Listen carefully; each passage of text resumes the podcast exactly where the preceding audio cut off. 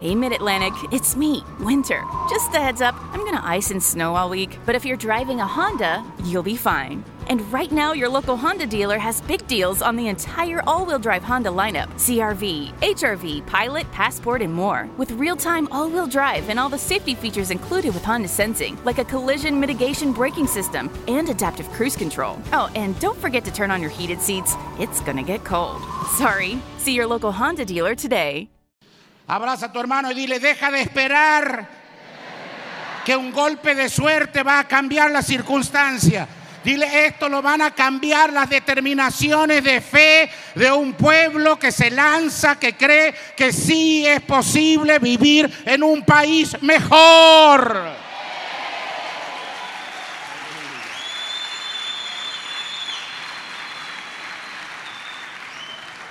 Saúl en lugar de pensar para ganar estaba pensando en no perder. En cómo hago para que no rayarme porque recién comienzo mi reinado y los filisteos ya me están atacando. Jonatán no estaba pensando eso.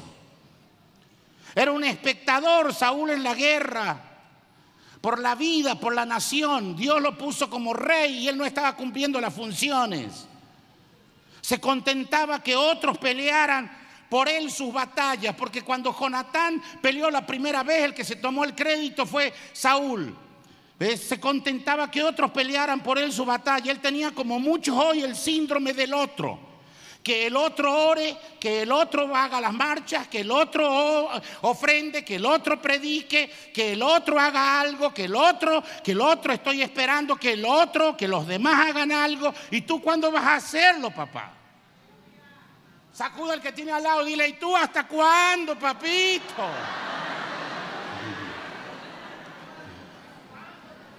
¿Eh?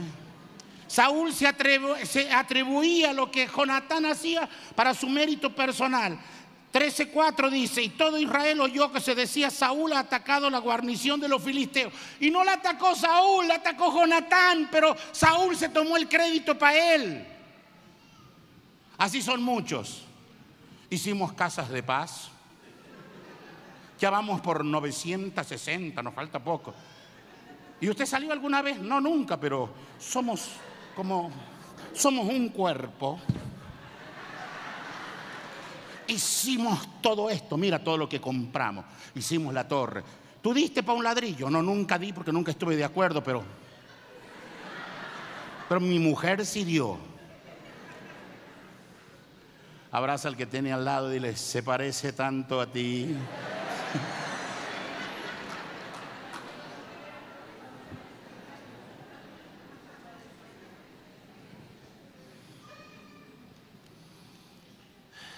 Sentado, comiendo semillas de granada. ¿Cuándo irá a cambiar esta situación? ¿Tú crees que va a ser para julio? No sé, los profetas dijeron Julio, ay, sí. Ay. Tráeme otras granadas, no, ya se acabaron, ni granadas tenemos.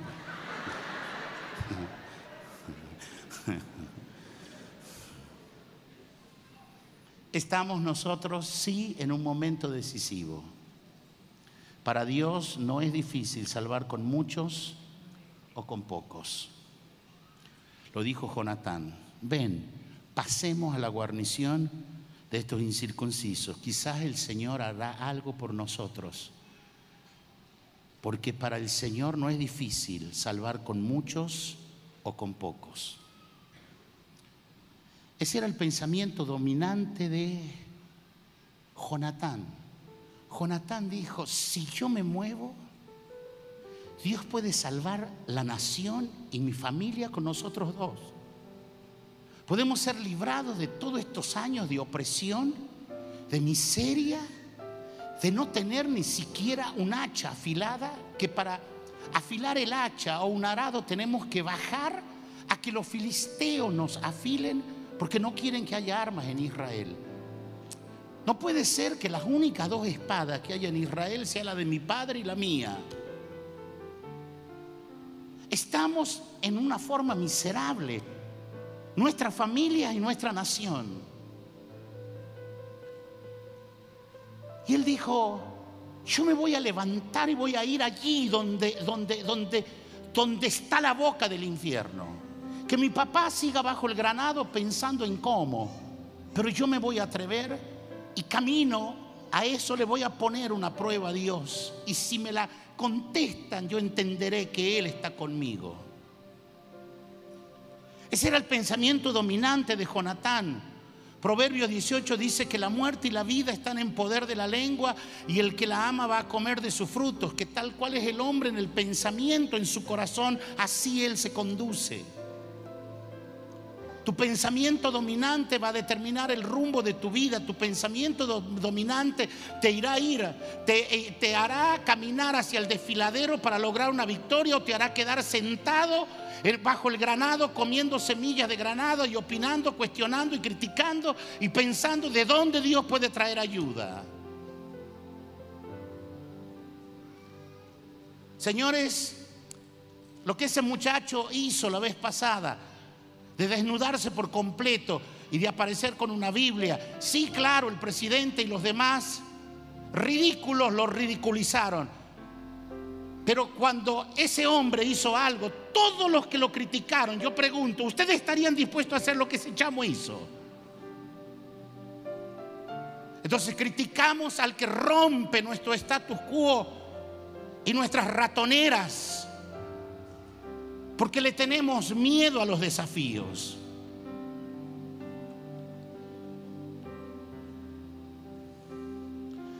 Jonatán tenía un pensamiento dominante yo tomo el paso de Migma, Israel es libre de los filisteos.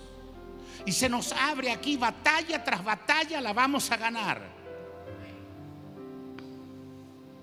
Aquí solo nos falta una cosa, una pequeña cosa que, por la acción de gente de fe, Dios va, a sacar ahí el hilo de la madeja y va a correr todo. Hasta hoy tú ves todo el juego trancado, pero hay gente que, que como Jonatán tiene que decir, por Dios, por mi nación y por mi familia, yo voy a dejar de estar sentado.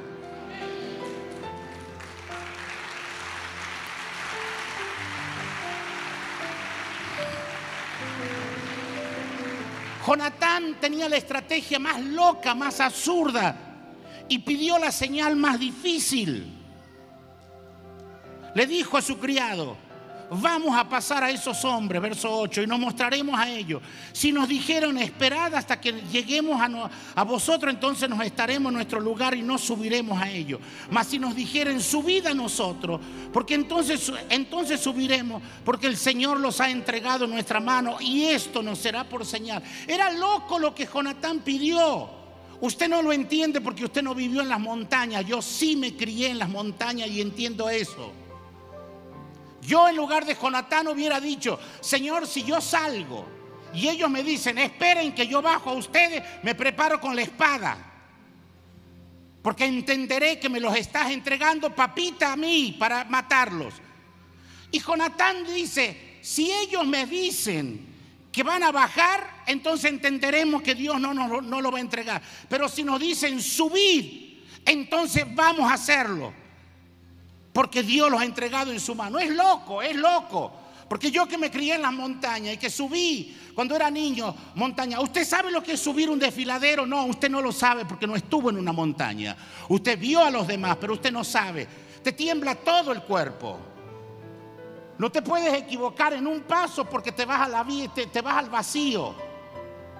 Y cuando tú eres chamo no te importa porque tiene a los otros que te desafían. Entonces tú subes unas cosas. El camino más fácil está por allá, pero este es el camino más corto. Entonces tú subes, vas transpirando. Hay un momento que todos tus brazos te tiemblan, se acalambran pero tú sabes que ya no puedes regresar hacia abajo, tienes que seguir hacia arriba. Y cuando llegas hacia arriba, llegas exhausto, te tiras porque todo tu cuerpo te tiembla, pareciera que las piernas van a explotar, pareciera que, los brazos se te van a salir, está todo así. Bueno, eso es lo que pidió Jonatán, lo más difícil, no solamente que tenía que ir escalando, sino que el tipo que se le acercaba tenía que con una mano aferrarse, con la otra pegarle para que el escudero lo mate ahí con la espada que él se la entregó al escudero para que lo haga.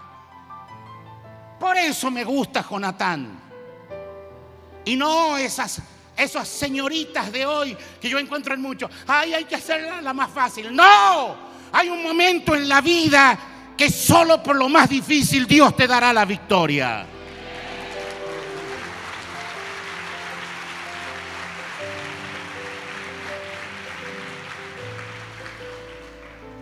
Por eso me gusta Jonatán, porque él no vivía por temor, él vivía por fe. Por eso dijo, chamo, para Dios es lo mismo salvar con muchos, salvar con pocos. Jonatán no esperó, levánteme su mano, que algo sucediera, él provocó que sucediera. Tenga su mano en alto. Y subió Jonatán trepando con sus manos y sus pies y tras él su paje de armas. Y los que caían delante de Jonatán, su paje de armas que iba tras él los mataba. Y esta fue la primer matanza que hicieron Jonatán y su paje de armas, como 20 hombres en el espacio de 20 metros cuadrados. Jonatán no provocó, él no esperó que algo sucediera, lo provocó que sucediera hizo algo temerario en menos de 20 metros y provocó un momentum divino porque la tierra tembló y se alegró y los filisteos se llenaron de consternación. La tierra dijo, por fin hay un tipo como Jonatán que espera que Dios no haga algo, va a provocar que Dios se mueva.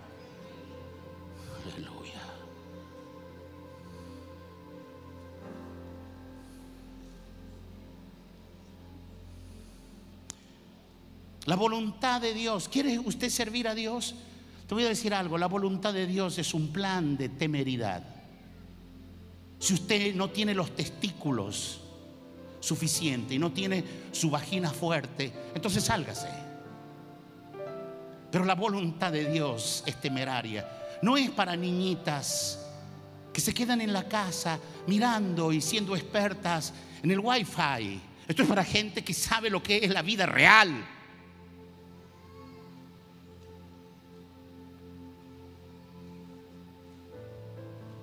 Que a veces subes por el desfiladero y no te queda otra opción que seguir. Y tu paje de armas viene detrás de ti, y tu discípulo va contigo y te cree que si vas a llegar y tiene a los filisteos. Y tú preguntas, ¿por qué a otro le fue más fácil hacerlo? Porque antes de ello hubo alguien que se atrevió a hacer lo que ellos no estuvieron dispuestos a hacer. Por eso los pioneros nunca pavimentarán el camino, pero nadie nos quitará la gloria de que abrimos el camino. El camino no será nuestro, pero nunca será tan nuestro porque nosotros lo hicimos antes. Taparon bocas de leones, apagaron fuegos impetuosos, recibieron a sus muertos mediante resurrección y algunos Prefirieron no eso, dijo, prefiero ser aserrado, muerto, porque voy a esperar algo mejor. Por eso los misioneros antiguos cuando iban a un lugar solo sacaban el boleto de ida, nunca el de regreso, porque ellos decían, solo de ida, porque o morimos o triunfamos, pero no regresaremos. En la tierra donde Dios nos lleve será la tierra de nuestro triunfo o nuestro cementerio, pero atrás nos regresamos.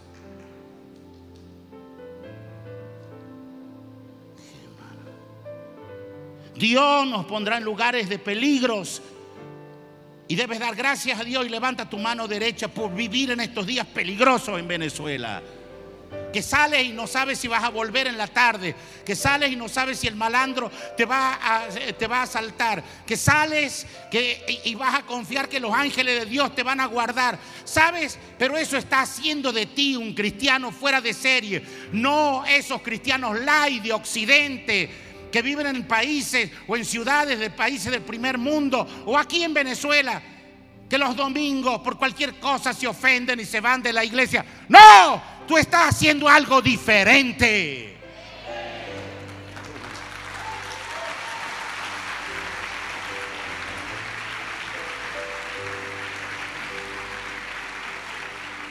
Jonatán entendió que la forma Jonatán entendió que la forma más dura es la mejor. ¿Sabes? A principios de este año necesitamos 16 millones para sostener todo esto, toda la torre, todo lo que hacemos, todos los, todos los servicios. Junio de este año nos aumentó 20 millones, necesito 36 millones cada mes solamente para pagar gastos operativos. Y Dios no nos ha fallado porque eso significa que hay un pueblo generoso que entiende y Dios nos va a prosperar porque el diablo no nos va a comer nada de lo que Dios nos ha dado. Aleluya.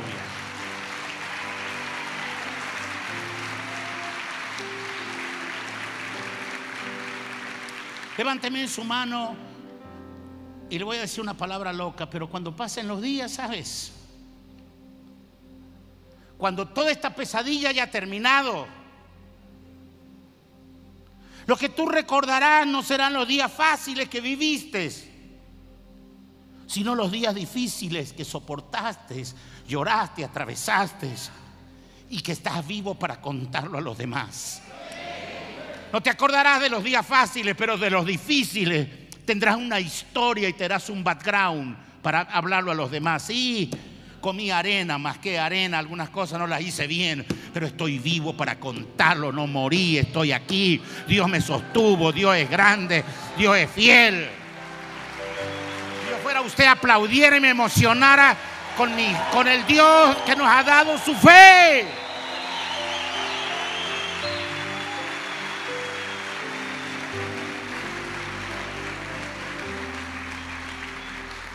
Jonatán sabía esto que es vital. La diferencia entre donde estás hoy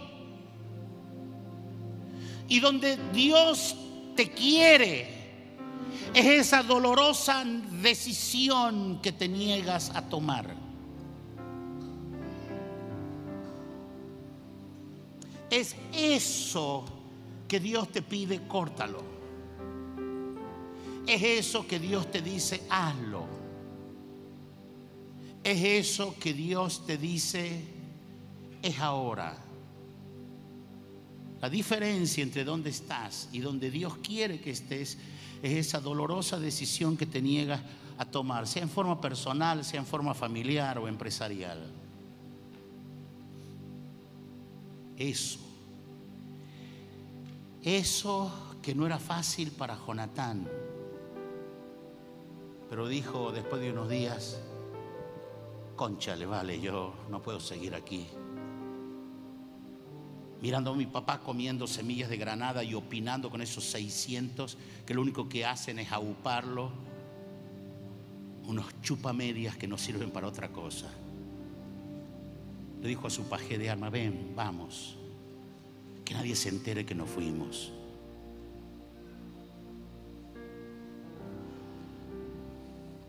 No era fácil, era tremendamente difícil trepar por el desfiladero. Y mientras vas trepando, vas matando. Pero allí estaba la diferencia entre ser pusilánime o ser grande antes de morir. La gente no recordará cuando todo esto pase a los que se quedaron en la casa y nunca salieron y nunca se mostraron. La gente recordará a los Pernaletti y los otros que sí se atrevieron a salir. La gente recordará a la gente que, que, que estuvo allí, al chamo que se desnudó. La gente no recordará, ni se acordará, ni querrá saber de los guardias que le tiraron perdigonazos, pero el chamo tiene su historia hecha. El cielo ama a todos, pero aplaude a los que van una milla extra.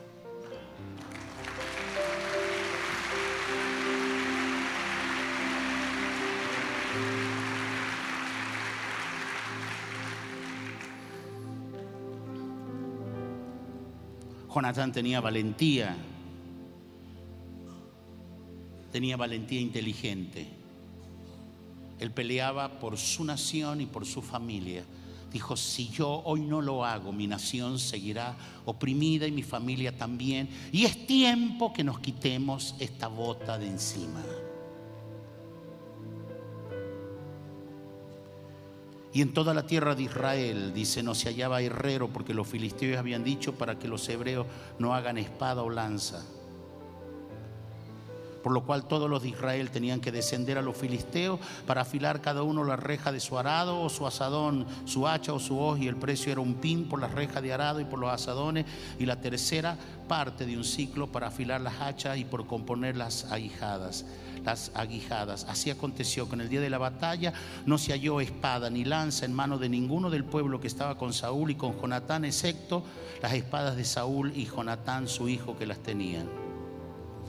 Y la guarnición de los filisteos avanzó hasta el paso de Migmas y se plantó allí y dijo, de aquí los hacemos morir de hambre.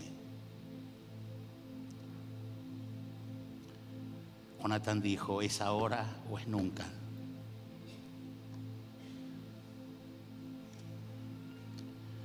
La diferencia entre dónde estás y dónde Dios te quiere es esa dolorosa decisión que te niegas a tomar. Algunos es un corte, en algunos es una acción en alguno es un periodo de ayuno que te ha pedido el Señor y no lo haces, en otro es algo que tienes que soltar, en otro es algo que tienes que entregar. Pero das vueltas y vueltas. Jonatán tenía valentía inteligente, dijo, yo no peleo para ser famoso, peleo para ser libre y librar a mi nación y librar mi familia. Liberarlos de la esclavitud espiritual y liberarlos de la esclavitud económica porque dice Proverbios que cuando el impío gobierna, los pueblos gimen, más cuando reinan los justos, el pueblo se alegra.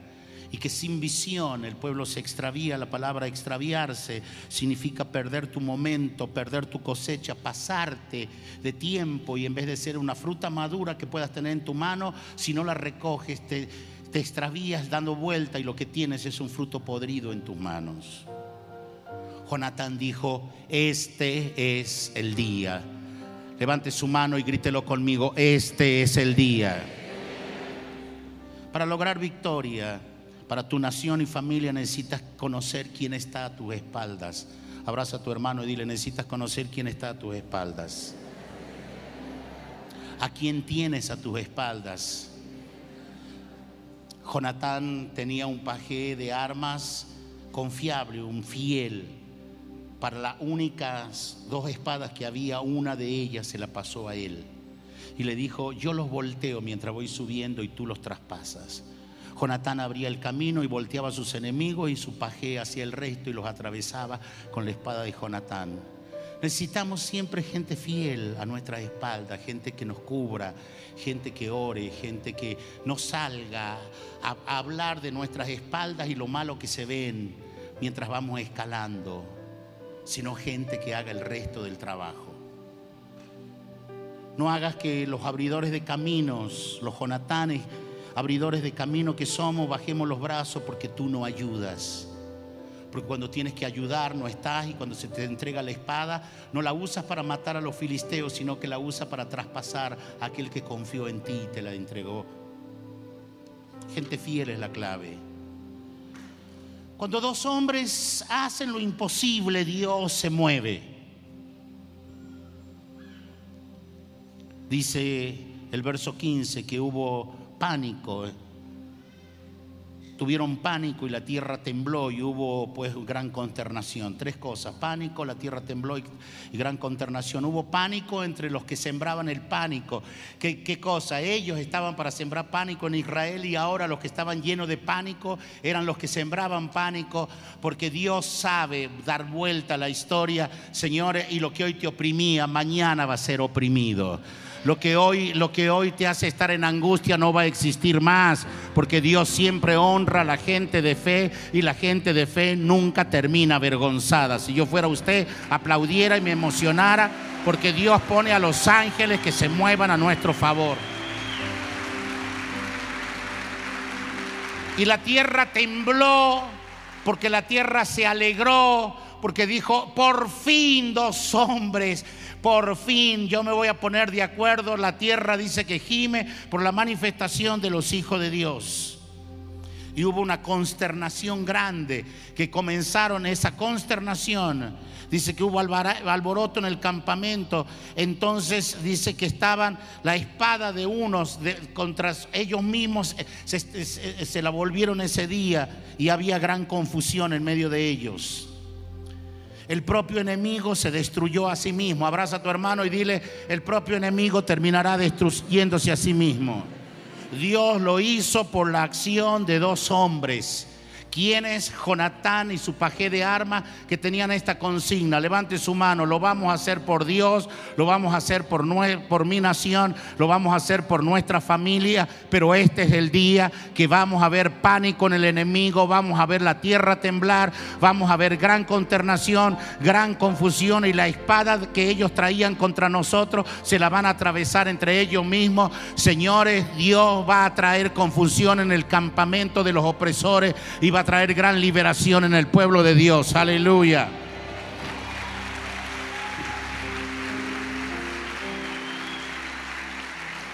Póngase de pie. Este es nuestro momentum. Este es nuestro momentum. Deja de vivir.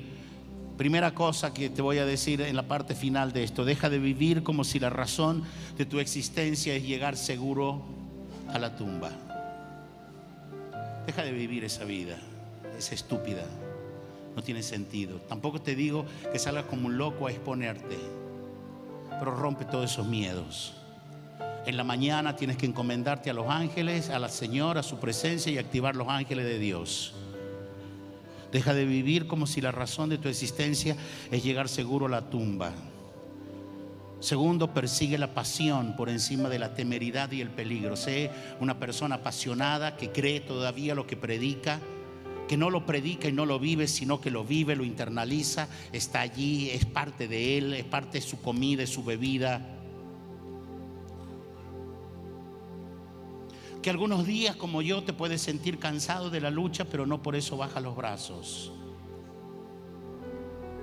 Renuncia a buscar lo fácil, lo acomodaticio, las explicaciones tontas que no edifican a nada ni a nadie. A ser mediocre, a mantener el status quo, a decir, bueno, es que yo ya hice lo que tenía que hacer y ahora ya no sé más qué hacer. Siempre hay algo más para dar. Cuarto, no te condenes por tus fracasos, celébralos. Porque detrás de ellos está una gran victoria y los hombres y las mujeres que confían en Dios nunca son avergonzados. Aleluya. Por lo menos si fracasaste, te atreviste a hacer las cosas que los demás no se atrevieron. Yo dije de una persona, es verdad, su empresa no está en el mejor momento hoy y técnicamente pareciera quebrada, pero Dios lo va a sacar porque durante, desde el tiempo que yo lo conocí, siempre honró a Dios, siempre fue generoso, abundante en su siembra, en su ofrenda y por eso Dios va a honrar la fe y la generosidad. Gloria al nombre del Señor.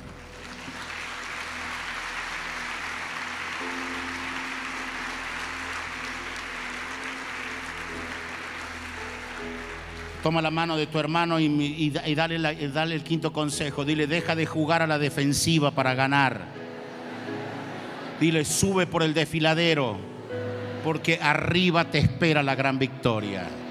Arriba te espera la gran victoria. No, yo ya me conformo, yo ya estoy bien con esto, yo ya oré lo que tenía que orar, yo ya me voy. Eso es jugar a la defensiva. Siempre hay una milla extra que hacer para ver la diferencia. Y entiende esto en sexto lugar, que la diferencia entre dónde estás y donde Dios te quiere es esa decisión que debes determinarte a tomar.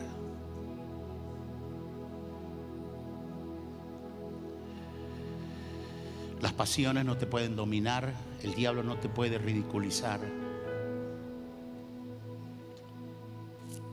Vivir la vida es vivir al filo, entre la gloria y la ceniza, entre la miseria y la abundancia, entre la muerte y la vida, entre el peligro y la seguridad.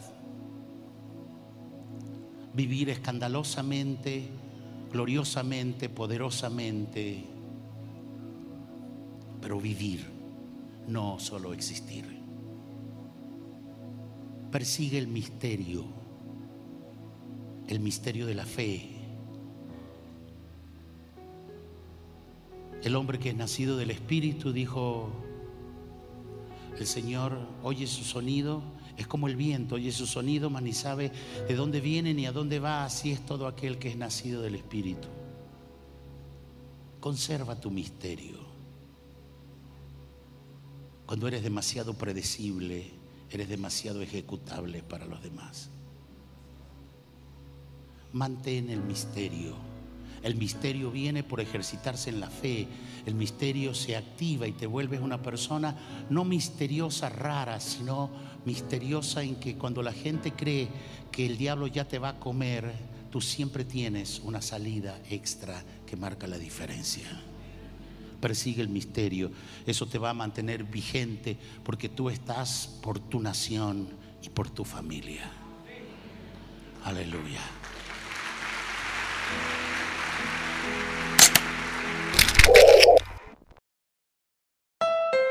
Hey, Mid Atlantic, it's me, Winter. Just a heads up, I'm gonna ice and snow all week, but if you're driving a Honda, you'll be fine. And right now, your local Honda dealer has big deals on the entire all wheel drive Honda lineup CRV, HRV, Pilot, Passport, and more. With real time all wheel drive and all the safety features included with Honda Sensing, like a collision mitigation braking system and adaptive cruise control. Oh, and don't forget to turn on your heated seats, it's gonna get cold.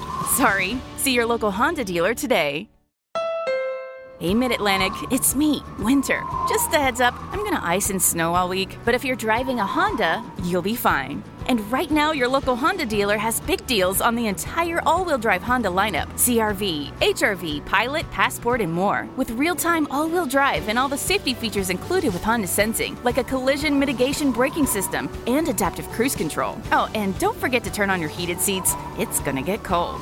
Sorry. See your local Honda dealer today.